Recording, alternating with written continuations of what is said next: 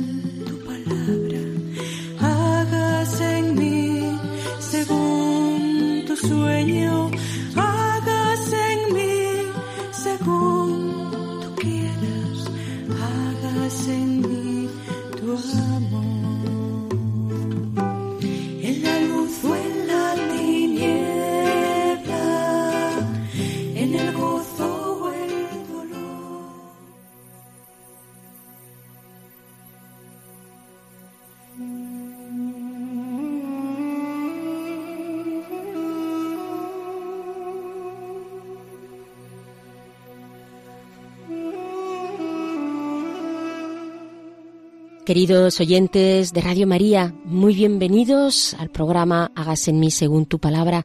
Gracias un día más por su presencia, por su escucha.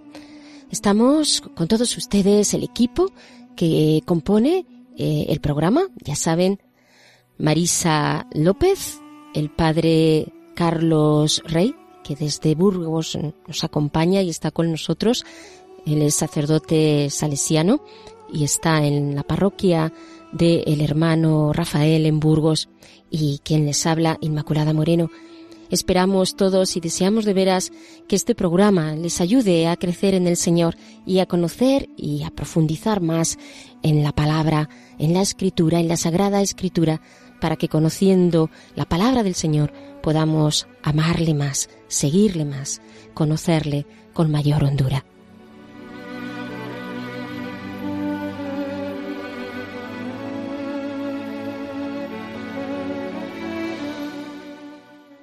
Si desean ponerse en contacto con nosotros, pueden hacerlo a través del correo electrónico hágase en mí, según tu palabra, arroba radiomaria.es.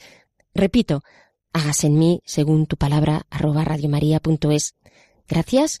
Nos siguen ustedes enviando esos correos siempre de ánimo. Les animo a que lo sigan haciendo de dudas, de explicaciones, lo que ustedes deseen. Nos alegraremos mucho de poder servirles. Claves para leer la Biblia.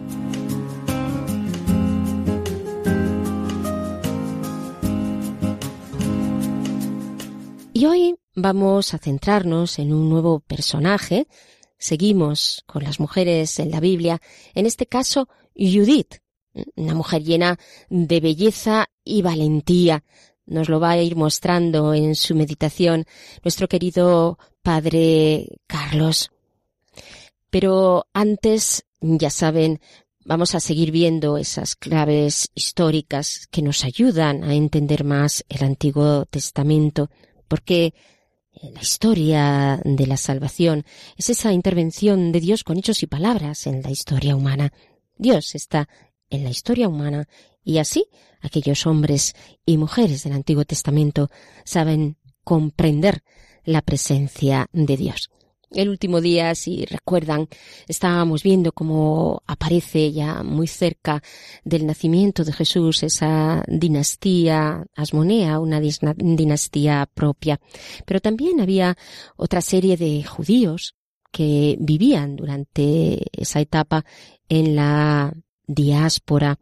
¿Qué es la diáspora? Sabemos que debido a las sucesivas conquistas de los grandes imperios, tanto de Asiria como de Babilonia, tuvieron los eh, habitantes de Israel que eh, irse a otros lugares, o bien a Siria o bien a, a Babilonia, porque esto lo producían debido a las deportaciones. Por eso la diáspora en realidad es un fenómeno muy importante.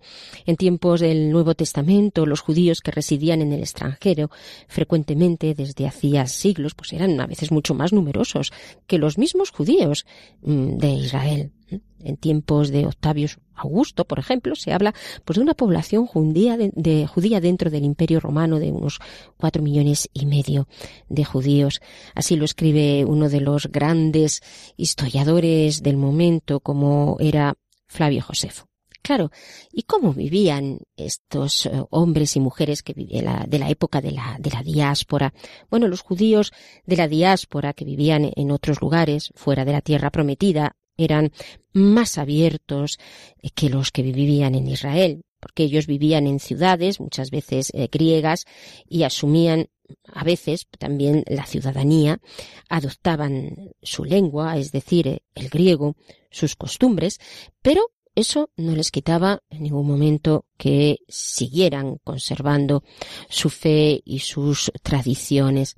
En el ámbito religioso, además, pues también en el influjo sobre todo de la filosofía griega, y ahora me refiero en concreto a estas personas que vivían en este mundo helenista, también en el campo religioso, digo, pues insiste menos en los aspectos culturales y sin embargo, pues lo hace más en los aspectos de carácter ético, de carácter moral.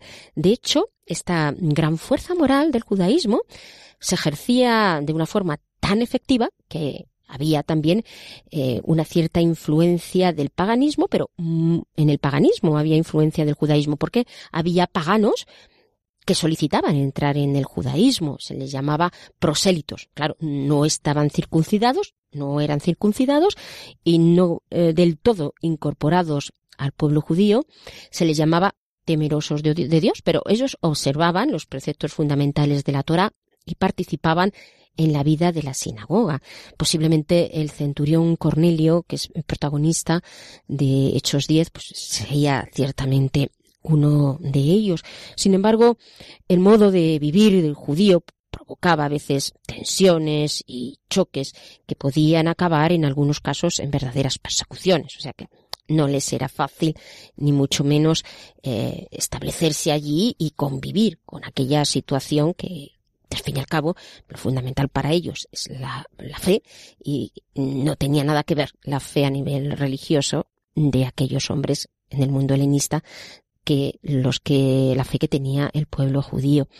Ciertamente también había judíos, no solamente en el mundo helenista, sino también ah, podemos hablar de los judíos de Egipto, en Alejandría, que era una ciudad muy floreciente e importante en este periodo. El judaísmo conoce un periodo de una gran vitalidad y la presencia de los judíos en Egipto está bastante bien documentada. Podemos verlo eh, en el siglo V antes de, de Cristo.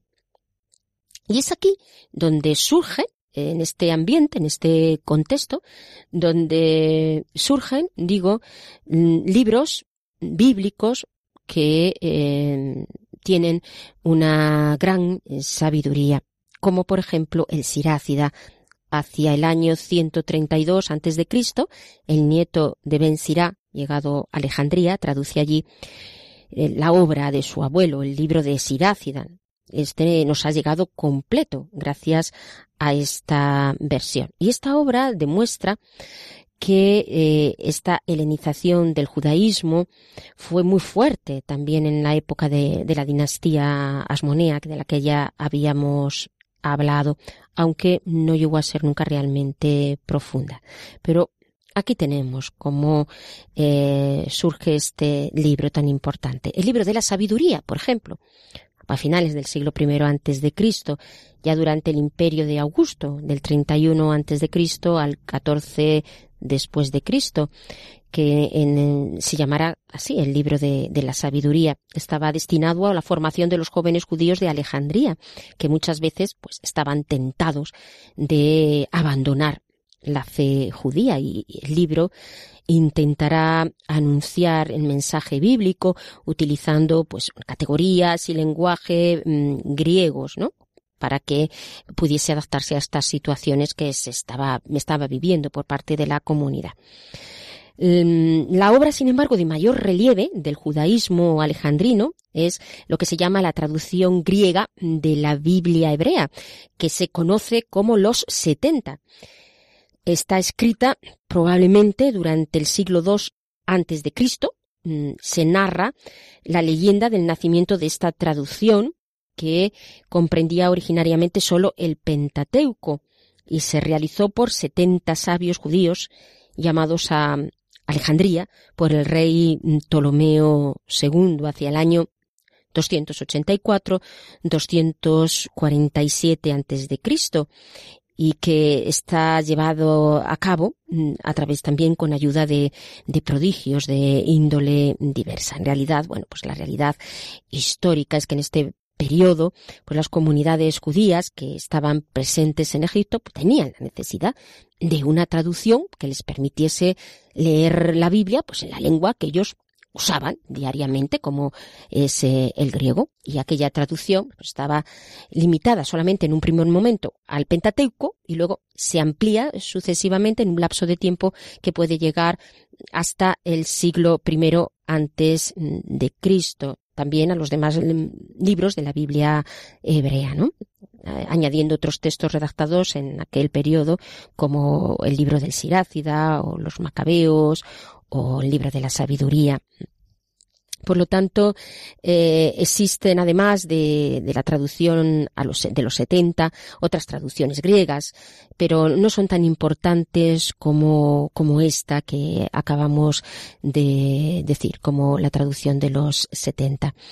Había durante esta época, esta literatura del judaísmo comprendía además nombres importantes como Filón o Flavio Josefo, son importantes para la historia de Israel y también mm, para la misma historia del cristianismo, sobre todo eh, el primero que hemos nombrado, me refiero a Filón, un hombre que nació en el año 25 y el 13 antes de Cristo, que murió hacia el año 40 después de Cristo y que vivió y trabajó en Alejandría. Y el interés de Filón es comentar y explicar la Biblia y relacionar el judaísmo con la filosofía griega dándole un fundamento racional.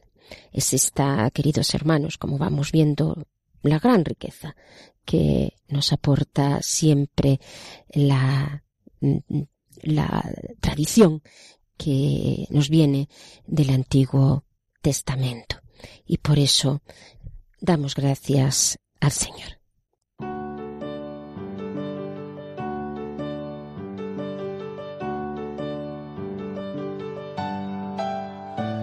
del fondo del mar, del más alto lugar, el más hondo abismo,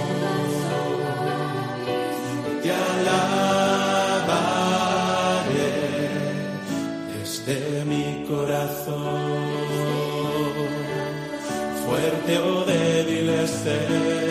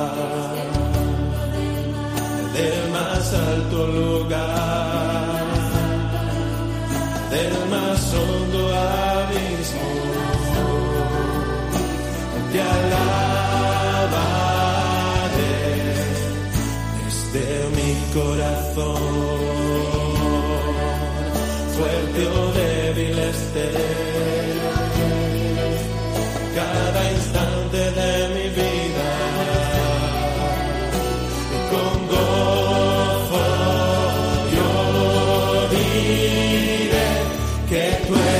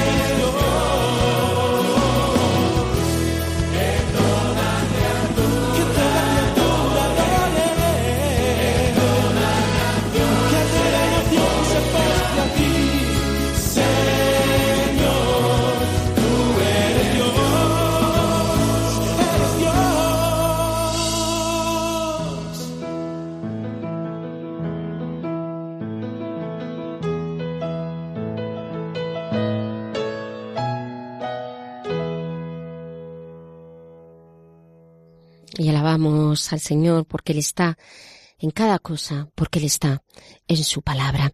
Les recuerdo, queridos oyentes, que estamos en el programa Hágase en mí según tu palabra, hoy hablando de Judith. Y vamos a pasar a la lectura del texto bíblico que nos va a hacer Marisa del libro de Judith, de los capítulos 7 y 9. Escuchamos.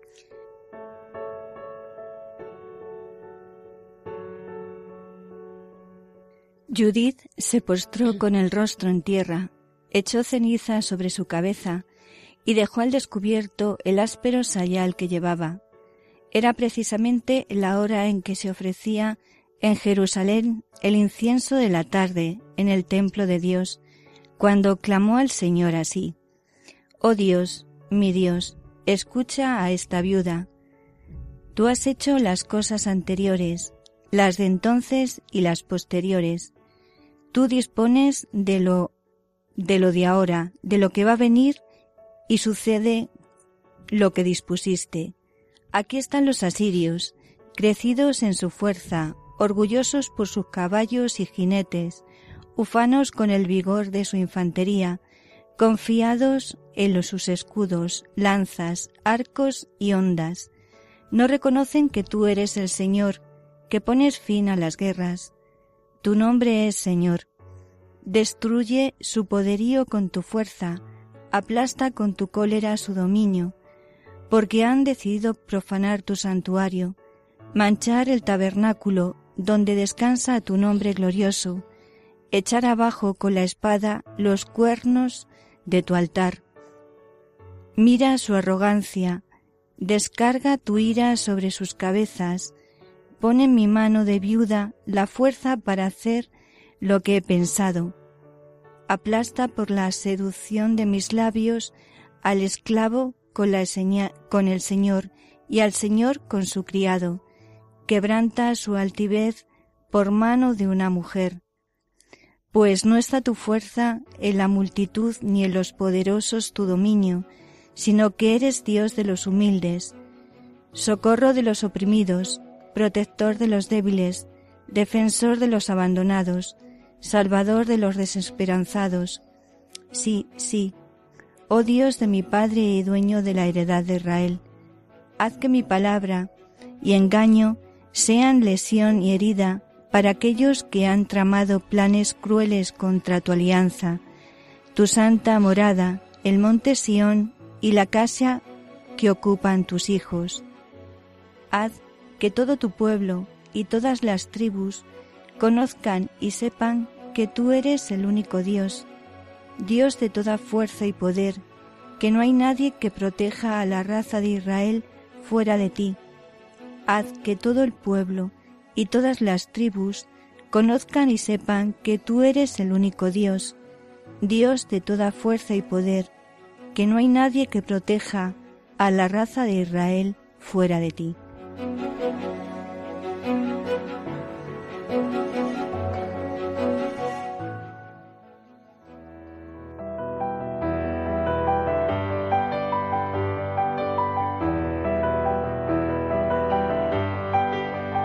Dios al encuentro del hombre.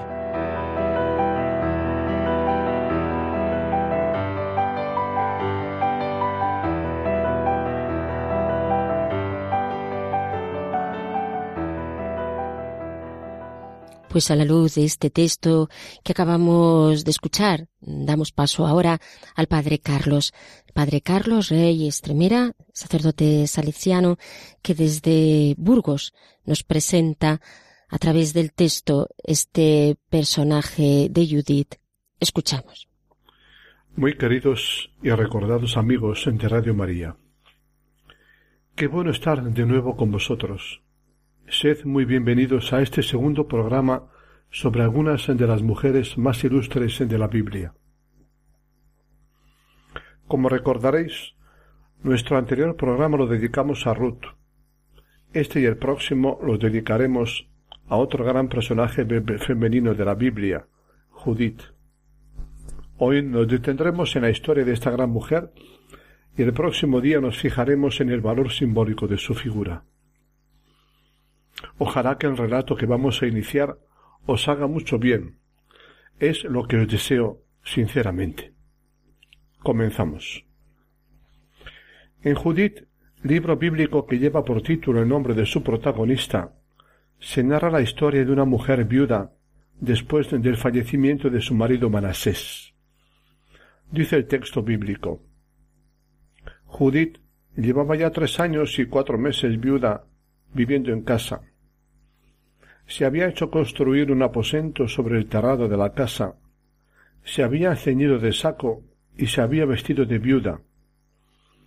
Ayunaba durante toda su viudez, a excepción de los sábados y las vigilias de los sábados los días de luna nueva y las vigilias y las solemnidades y los días de regocijo de la casa de Israel. Era muy bella y de aspecto encantador. Su marido Manasés le había dejado oro y plata, siervos y siervas, ganados y campos, quedando ella como dueña, y no había nadie que pudiera decir de ella una palabra maliciosa, porque tenía un gran temor de Dios. Judith es una mujer que vive encerrada en su rica casa, pues junto a su marido ha muerto para ella todo deseo de entretenimiento y de diversión. Pero existe un peligro. El ejército de Nabucodonosor, mandado por el general Holofernes, ha devastado ya varias ciudades de Judea y ahora pone cerco a la de Betulia, ciudad cuya localización se desconoce pero que podría referirse a la casa de Dios, es decir, a Jerusalén. Judith, que significa judía, es un símbolo femenino del pueblo judío que va a salvar a la casa de Israel. Judith se enteró de que el pueblo, abatido por la falta de agua impuesta por el asedio del general Holofernes, se había amotinado contra sus jefes y también supo que el rey Ococías les había jurado que entregaría la ciudad a los asirios al cabo de cinco días. Entonces envió a su criada, la administradora de todos sus bienes, a llamar a Jabris y Jarmis, ancianos de su ciudad.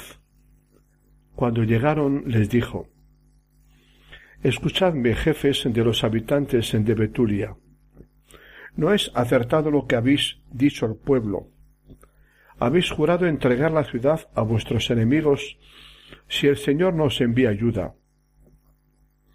Pero ¿quiénes sois vosotros para poner en prueba a Dios y suplantarlo públicamente? ¿Os habéis atrevido a poner a prueba a Dios Todopoderoso, vosotros que no sabéis nada de nada? No exijáis garantías al Señor nuestro Dios, pues Dios no es como un hombre al que se puede amenazar y presionar. Por lo tanto, esperemos de Él la salvación, solicitemos su ayuda y si le place nos escuchará. Con su actitud y sus palabras Judith estaba defendiendo la integridad de la fe judía. De hecho, Judith era en aquellos momentos la única persona que mantenía viva la esperanza, que conservaba recio el espíritu y que pedía a los suyos que invocaran al Señor. Todas las salidas de la ciudad están bajo el control de los enemigos. Todos los manantiales de agua que los habitantes solían utilizar han sido rodeados. A medida que avanza el asedio la situación empeora dentro de la ciudad. Los víveres se disminuyen, se racionan drásticamente y las autoridades han previsto que en esta situación ya no van a poder resistir más de cinco días. Y si Dios no ayuda, habrá que rendirse al enemigo. Ante esta situación, Judith anima a las autoridades a confiar plenamente en el Señor. Esperemos de él la salvación, les dice. Solicitemos su ayuda, y si le place nos escuchará. Sintiéndose inspirada por Dios, esta mujer solicita obtiene de las autoridades el permiso para salir de noche de la ciudad junto con su criada, aunque con la condición de que nadie sepa por ahora ni a dónde va ni cuál es su propósito. Antes de hacerlo, Judith ruega al Señor de esta manera. Señor, tu poder no está en el número, ni tu señorío se apoya en los guerreros, sino que eres Dios de los humildes, ayuda de los pequeños, defensor de los débiles, protector de los abandonados, salvador de los desesperados. Lo que contrasta con la actitud de los enemigos. Los asirios, continúa Judith, se sienten fuertes por su ejército, se engríen por sus caballos y jinetes, se enorgullecen del vigor de su infantería, confían en el escudo, en la lanza, en el arco y en la honda.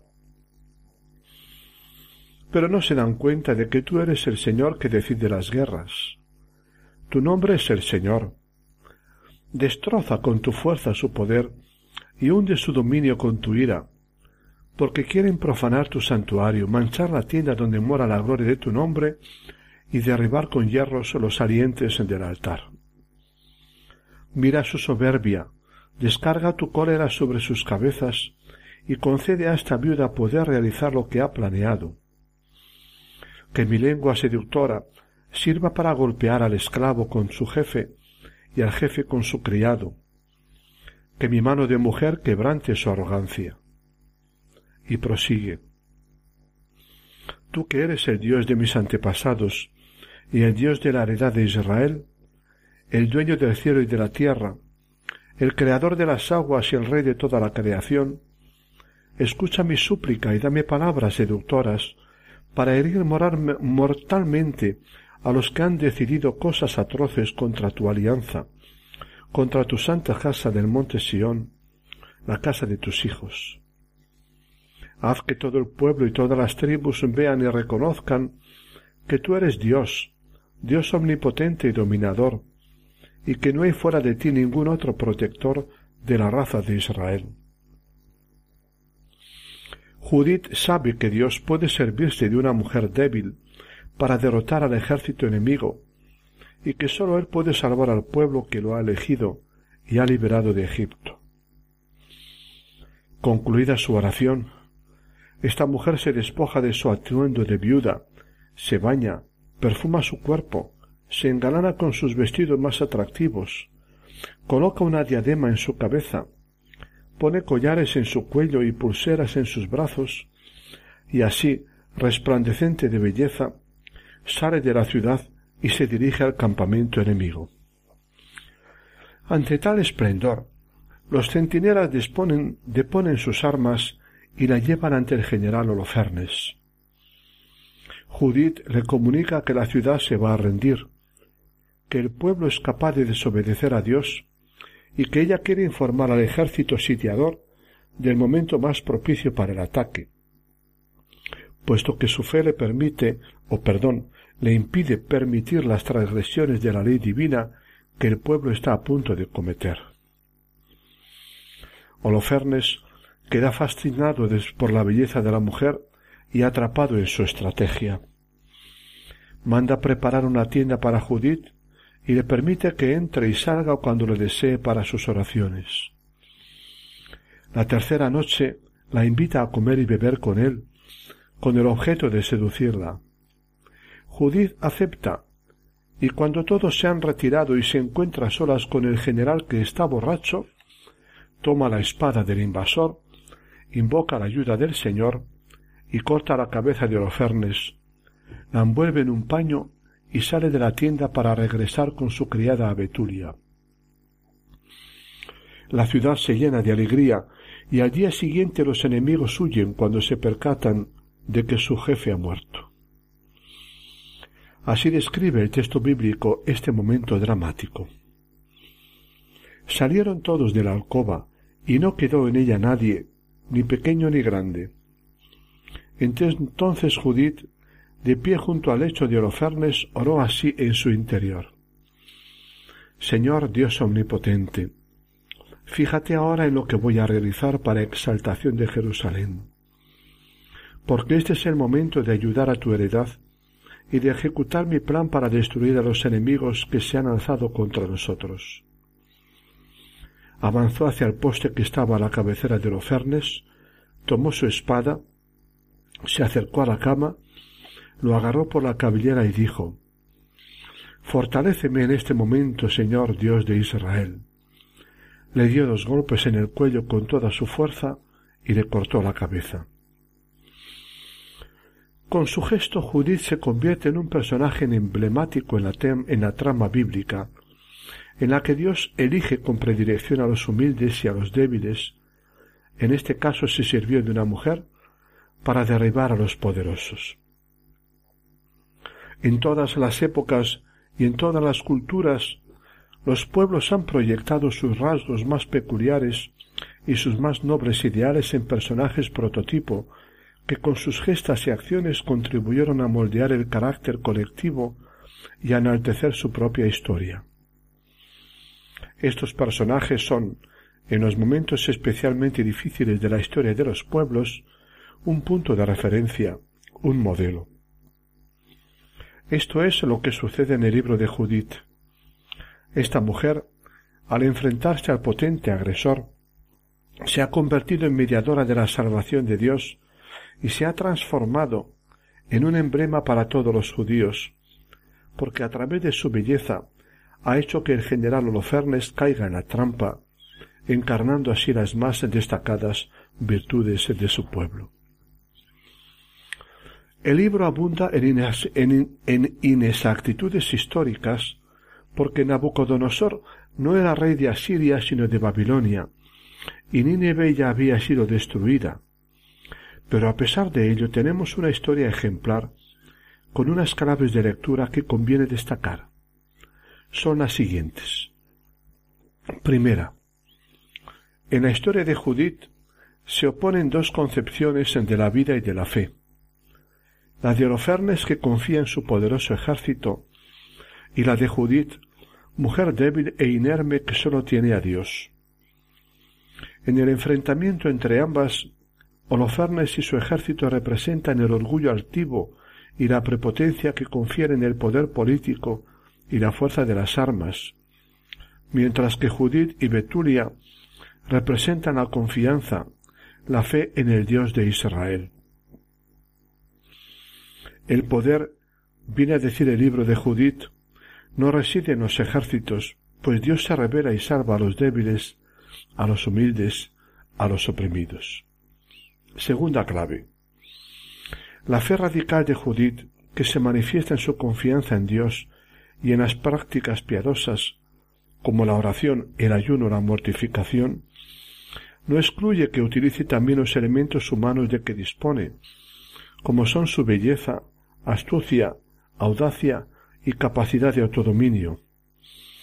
De hecho, se utiliza juntamente con la invocación de Dios o a Dios, a quien pide fuerza y decisión en el momento culminante de su intervención.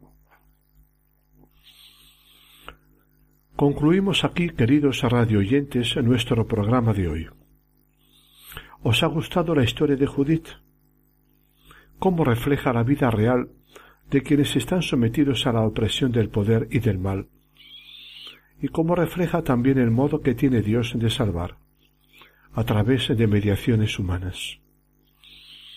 No es probable que nos toque vivir una situación parecida a la que vivió Judith, pero puede que tengamos que pasar, o hayamos pasado ya, por alguna en la que resulte evidente la enorme desproporción entre la fuerza del mal, cuando éste se abate sobre nosotros, y nuestra pequeñez, que sólo cuenta con la confianza de que Dios nunca nos abandonará. No faltéis, mis queridos oyentes, a nuestra próxima cita con Radio María, que también estará dedicada a Judith. Saludos a todos y a cada uno de vosotros y a vuestras familias. Hasta nuestro próximo programa. Muchas gracias, Padre Carlos, por su aportación. Les recuerdo que estamos en el programa Hagas en mí, según tu palabra, con el personaje de Judith y vamos a pedir al Señor que nos dé esta valentía, la valentía de esta mujer. No temamos, es lo que nos dice el Señor.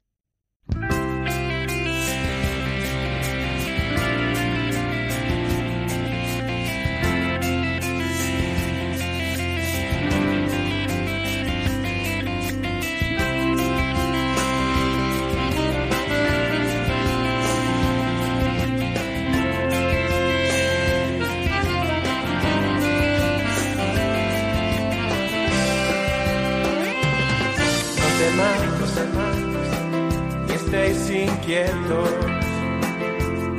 aunque no me podáis ver, porque yo salí del Padre y con él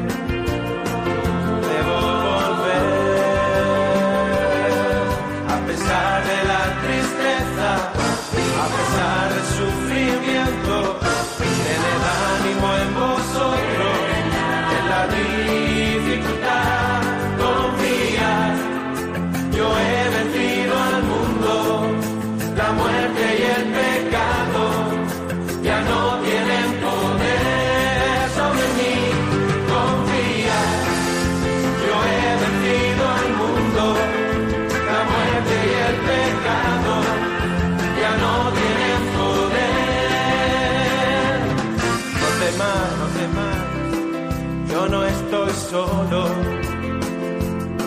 porque el Padre conmigo está. Os hablé de estas cosas, porque en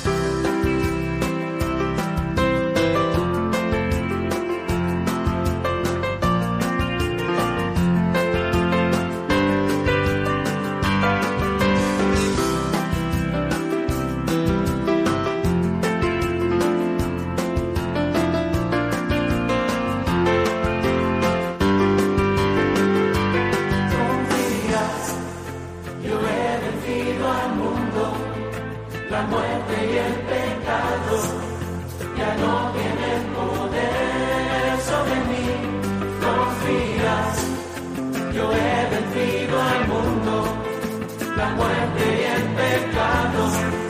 Ya no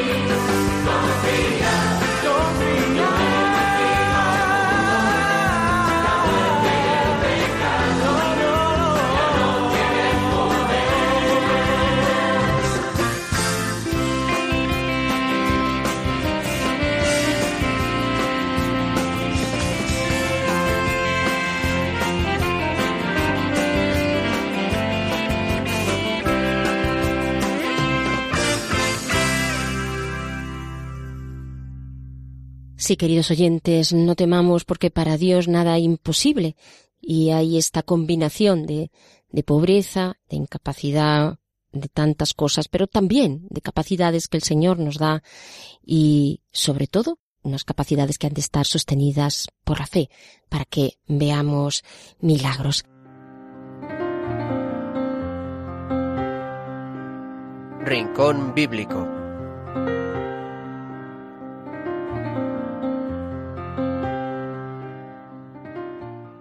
Y vamos a pasar, ya saben, a este momento de tertulia para a través del diálogo poder ir también descubriendo nuevas, nuevos aspectos del tema. Así que vamos a dar paso hoy a, a Marisa, que me parece también nos trae un testimonio. Sí, y además, como tú has dicho, nada es imposible para Dios, pues damos eh, también la lectura a un, pues a una mujer valiente. Es mm, la historia, la vida de la primera religiosa misionera de una tribu eh, en Kenia, se llama Kukarna, que nació en una familia completamente pagana. Eh, dice así, su padre iba a cambiarla eh, con 12 años por 400 cabras, pero él enfermó y murió, y ella consiguió convencer a su hermano para que la enviaran a la escuela antes de casarla.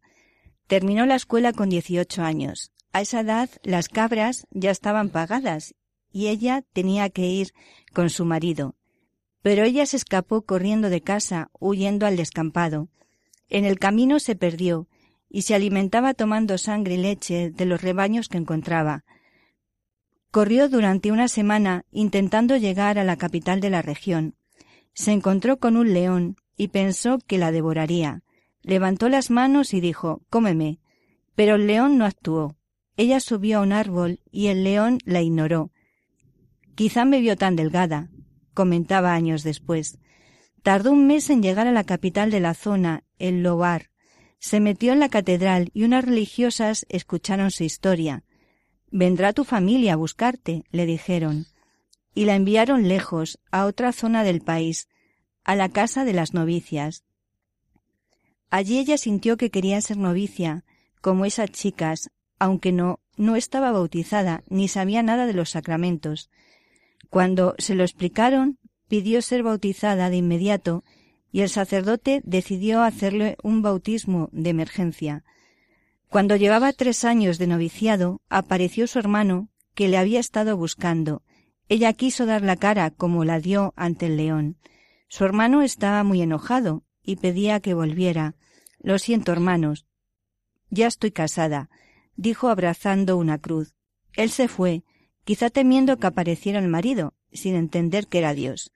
Ella, después de profesar como religiosa, pidió volver, a su tribu, a cambiar las cosas. Pero te van a matar. Te vas a meter en un lío, le decían.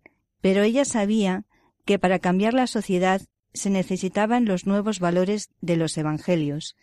Acompañada de otras religiosas, fueron allí y transformaron toda aquella comunidad. Ahora toda la comunidad es cristiana, incluyendo a su hermano. Hoy esta religiosa trabaja en la diócesis en el Departamento de Justicia y Paz. Estudia psicología a distancia y es una mujer muy feliz. Cuatro chicas más, viendo su ejemplo, se han unido a su congregación. Ella dice Yo no conocía a Dios, pero Dios estaba ahí, me mostró sus caminos. Yo no sabía lo que era la vocación, y Dios me llamó a pesar de ser pagana bonito testimonio, ¿verdad? De cómo los caminos, los caminos del, de Dios son inescrutables, de cómo el Señor te va guiando y te va y te va llevando. Sí, sí, sí, pero con, también con, con, con esa valentía, ¿no? Y con esa valentía y esa debilidad, como diciendo a León, mira, cómeme ya porque ya no puedo más, haz lo que quieras, ¿no? Pero como, como Dios incluso la protege eh, para sacar adelante la primera vocación de, de esa tribu. O sea, y, y cómo, mm, cómo ella, mm, después de todo lo que haya pasado, eh, regresa otra vez, a pesar de que podían matarla, porque claro, nunca sabes eh, cómo funciona cada tribu o, o, lo, lo que significa haberte escapado, no haberte casado con el marido destinado, las cabras por ahí. Entonces, eh, pues la vale, claro, sería una moneda de cambio, ¿no? Como la dote, y no, no lo habían respetado. Y cómo ella eh, hace esa opción por Jesucristo, esa opción de, de ser fiel, pero esa opción, eh, esa opción de su pueblo también, de volver otra vez para, porque ha entendido que realmente eh, la sociedad o esa tribu, un pueblo, solamente la puede cambiar el Evangelio es una valentía. Desde luego, ella sí que fue profeta en su tierra, ¿verdad? sí, sí. Ella sí que fue profeta en su tierra y sobre todo porque cuesta, no es fácil, ¿no? Ese, ese ir a tu tierra, efectivamente, como tú mm. estás diciendo, tiene que haber una llamada muy específica de, de Dios que te muestra el camino para, para dar ese, ese salto, ese salto y ese paso, porque claro, también sería un verdadero testimonio para los de su pueblo verla así y porque ahí se reconoce pues una, una valentía muy muy especial por parte de esta de esta mujer sí, no sí sí pero es es curioso cómo Dios actúa cómo hace eh, lo que quiere y cómo quiere en los momentos y cómo mira pues eh, la humildad y la como también decía Judith que pues es un Dios de los humildes un Dios de los eh, desesperanzados un Dios eh, que, que mira eh, eso que pone el corazón no que no es de los portentosos ni de los que salen ahí con los ejércitos sino justamente desde esa humildad de esa oración y de ese ponerse eh, en las manos de Dios como el Señor va, va guiando, ¿no? Tanto a Judith como a esta religiosa para, para hacer su plan en cada momento, ¿no? La fuerza de la fe, ¿no? Yo creo que podemos contemplar aquí Mucho. en estas mujeres la fuerza de la, de la fe, ¿no? Porque eh, es algo que nos invita, en otras, entre otras cosas, al libro de Judith, ¿no? Se enfrenta allí a algo que le supera totalmente, ella sola, eh, y, y pone esa fe de, de la llamada de Dios, donde sin más proyectos humanos que, que tú puedas hacerte, sin embargo, ese acto de confianza, ese salto de confianza, pues hace que Dios mm, te bendiga de la manera que, que tú no te hubieras imaginado o pensado. Sientes esa emoción y, y eres fiel, ¿no? Pues igual que, que esta, que esta mujer del testimonio que tú nos dices, ¿no? Pues en fe, ¿cómo doy yo este paso a volver? Sí.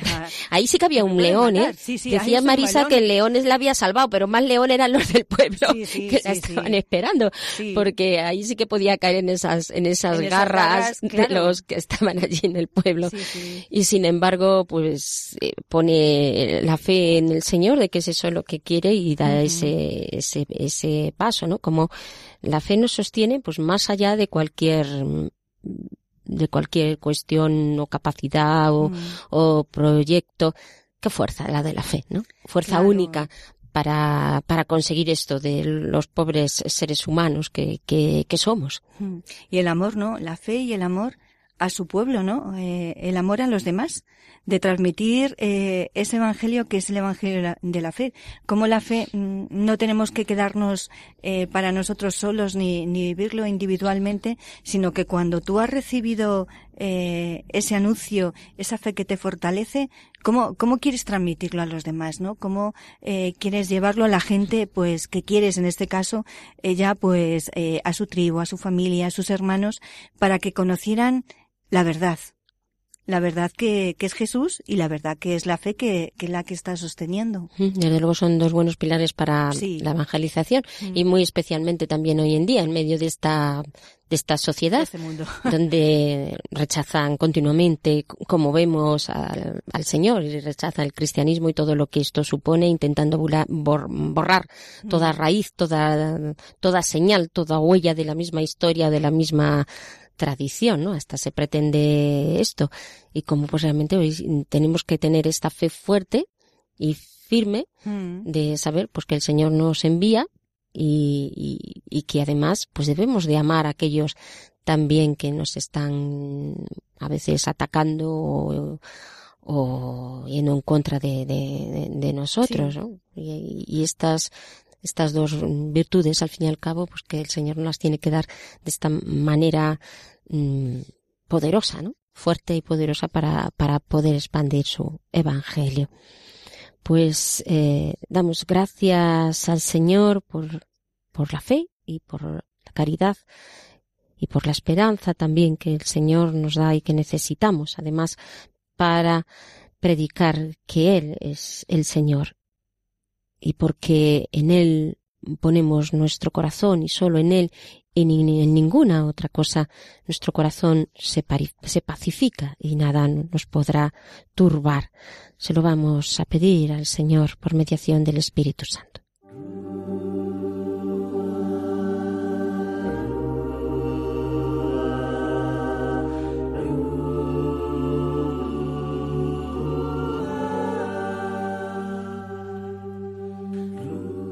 Nada te turbe, nada te espante, todo se pasa, Dios no se muda. La paciencia todo lo alcanza, quien a Dios tiene, nada le falta, solo Dios basta. Eleva el pensamiento al cielo sube, por nada te acongojes, nada te turbe. A Jesucristo sigue, con pecho grande, y venga lo que venga, nada te espante. Ves la gloria del mundo, es gloria vana. Nada tiene de estable, todo se pasa. Aspira a lo celeste, que siempre dura. Fiel y rico en promesas, Dios no se muda. Ámala cual merece, bondad inmensa, pero no hay amor fino sin la paciencia.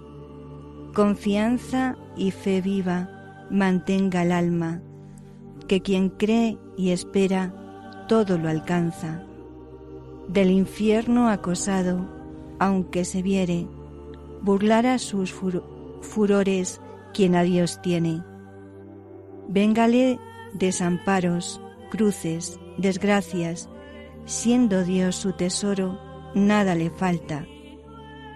Id pues bienes al mundo, id dichas vanas, aunque todo lo pierda, solo Dios basta. Señor Jesús, hoy hacemos nuestras estas palabras de Santa Teresa. Hoy, Señor, te entrego mis preocupaciones, porque nada puede turbarme si tú estás conmigo. Hoy te entrego, Señor, la enfermedad, el sufrimiento, la marginación, la persecución, porque todo se pasa, Señor, y tú no te mudas. Hoy te entrego, Señor, la impaciencia, la falta de esperanza, porque la paciencia todo lo alcanza y quien a ti te tiene, Señor, nada te falta. Hoy, Señor, quiero elevar mi pensamiento hacia ti, sin congoja ni tristeza, para sentir tu paz eterna en mi alma. Hoy, Señor, te entrego todo lo que soy, todo lo que venga, para que amplíes mi espíritu en tu gracia. Hoy, Señor, te entrego todas las cosas materiales que me has dado, la fama, lo que los demás puedan decir de mí, porque todo es gloria vana, porque nada es estable y todo se pasa. Hoy, Señor, quiero entregarte mis infidelidades y aspirar al cielo que me tienes prometido, porque tú eres fiel y no te mudas. Hoy, Señor mío, quisiera darte un amor delicado, fino, inmenso, cual tú eres. Dame ese amor para que sea la confianza y la fe la que me lleve a alcanzarte. Porque quien cree en ti y espera en ti, todo lo alcanza. Hoy, Señor, no siento miedo a las cosas que me pueda hacer el mundo, porque quien a ti te tiene, nada le falta aunque me vengan desamparos o desgracias, solo tú eres mi tesoro. Solo tú, Señor, me bastas.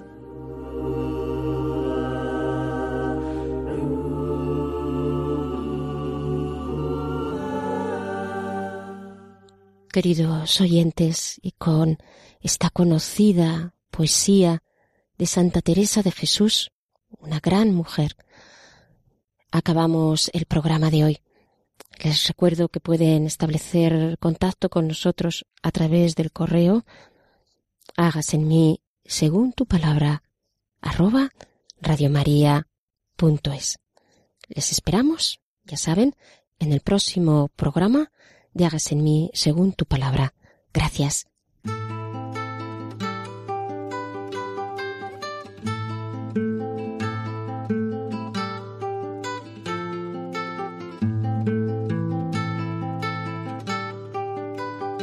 Han escuchado Hágase en mí según tu palabra, con Inmaculada Moreno.